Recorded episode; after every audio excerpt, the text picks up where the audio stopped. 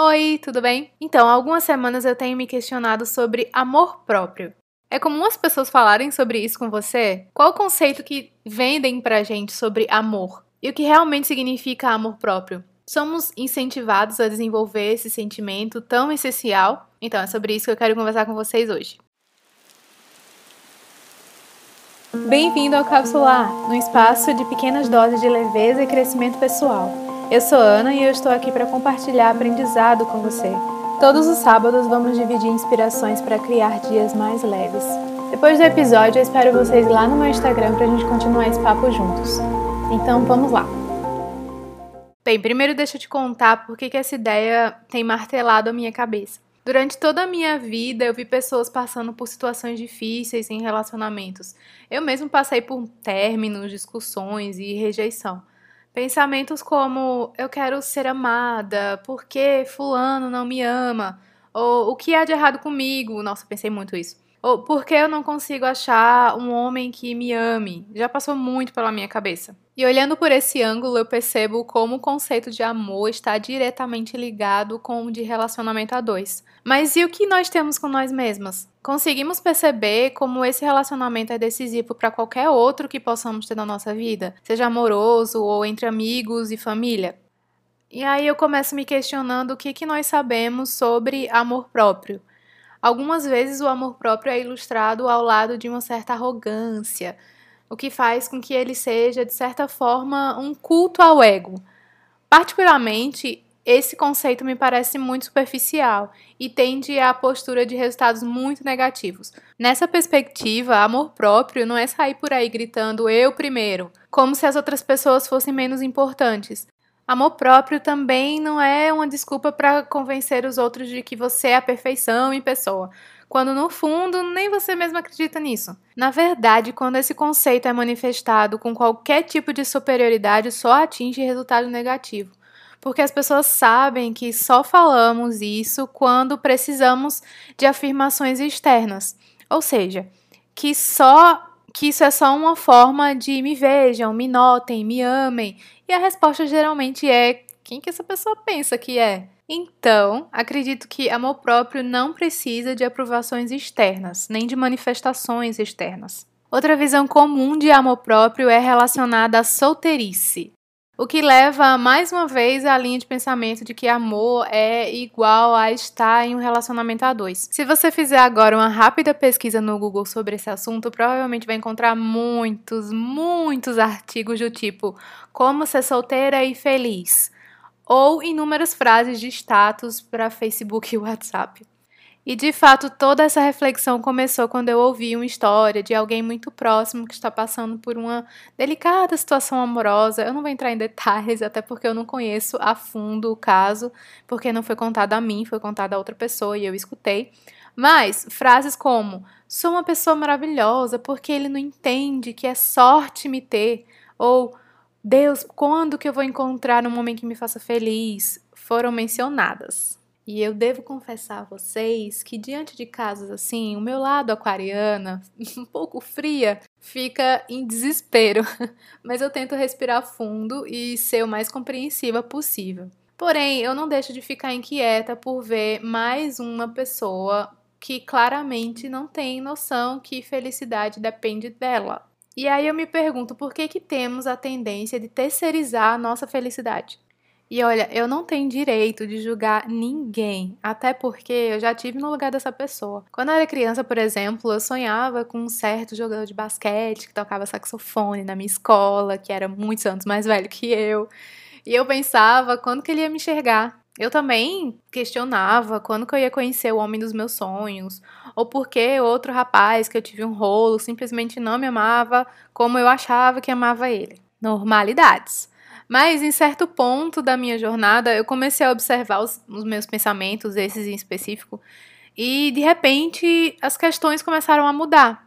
Eu comecei a pensar por que, que eu estou fazendo isso, por que, que eu estou colocando toda essa carga de responsabilidade da minha vida em outra pessoa. É só em um relacionamento que eu vou estar feliz e completa. Quando eu comecei a acreditar que eu não sou uma pessoa completa, Será que amor é isso? É colocar um fardo cheio de expectativas e ansiedades nas costas de outra pessoa, de outro ser humano que já tem seus próprios fardos e expectativas e cargas para carregar. Afinal, onde está o meu amor próprio?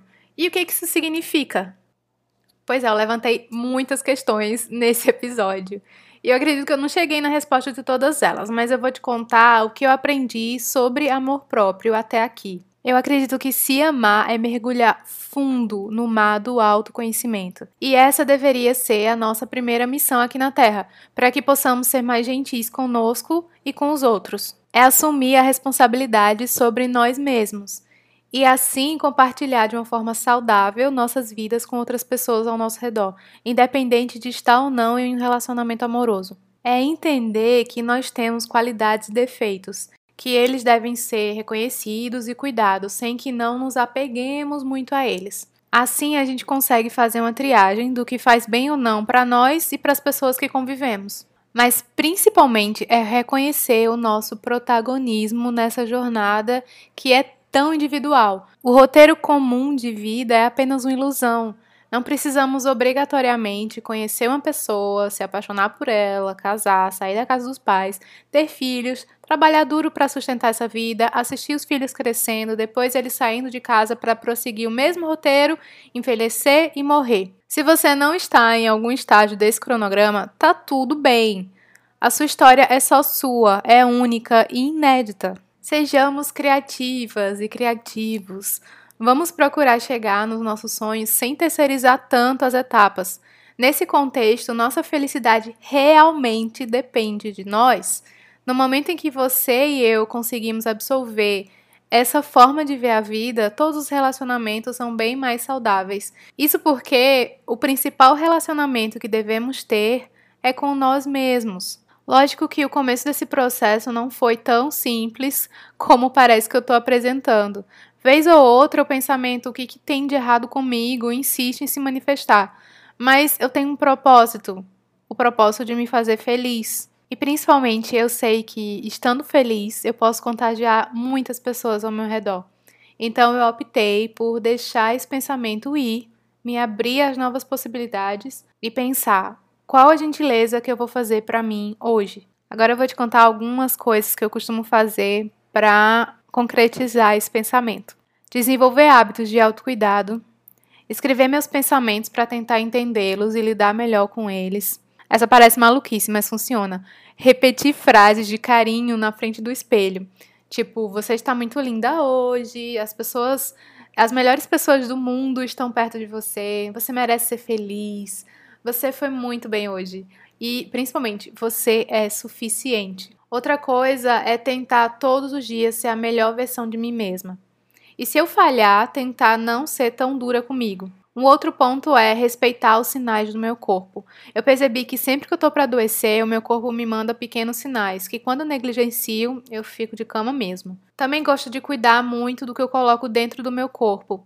Alimentar-se bem também é um ato de amor. Você não daria porcarias para as pessoas que você ama, não é mesmo? Outra coisa que parece maluquice, mas que é muito legal, é sair para passear sozinha e se divertir sozinha. Sim, eu gosto muito de curtir as pessoas que eu amo, mas eu também gosto de apreciar um cinema, um restaurante, um, uma cafeteria sozinha. Eu gosto de levar também comigo, nesses dias, um livro para ler enquanto eu tomo um café ou um caderno para escrever. Outro ato de amor é cuidar e valorizar das minhas horas de sono. Esse às vezes é um dilema para mim, porque nem sempre eu tenho oito horas de sono, que geralmente são as horas que eu preciso para acordar bem, mas eu tento fazer com que a minha noite seja a melhor possível. E por fim, comprar coisas que eu realmente preciso e que me faz feliz, que eu olho assim e realmente me faça feliz. Sabe aquela coisa da Marie Kondo, de que realmente me traz alegria? É bem isso. E se quando eu falei isso você pensou em coisas caras, é bom, assim, né, rever o que, que é felicidade para você, né? Enfim, esse assunto fica cada vez melhor quando eu começo a pensar nele e eu ficaria ainda mais feliz se eu conseguisse fazer com que mais pessoas sentisse essa libertadora experiência de tomar as rédeas de sua vida e da sua felicidade, se amando verdadeiramente, mas sem apologia ao ego, apenas fazendo para si o que deseja tanto receber de outras pessoas, ou de outra pessoa, no caso. Então, eu quero deixar claro que eu não sou contra querer ter um relacionamento, muito pelo contrário, afinal, nós somos seres sociáveis. Mas eu acredito que é muito mais saudável encarar as pessoas com, com quem nós nos relacionamos como parceiros ou parceiras, seres individuais com quem compartilhamos lado a lado a vida, sabe? Falar de amor dá mesmo muito pano para manga. Se você quer que eu fale mais sobre esse assunto, conversa comigo lá no Instagram, é @ana com dois N's, P Gaudêncio, ou deixa um comentário lá no, no post do blog anagaudense.com e nos vemos em breve. Uma ótima semana e tchau, tchau!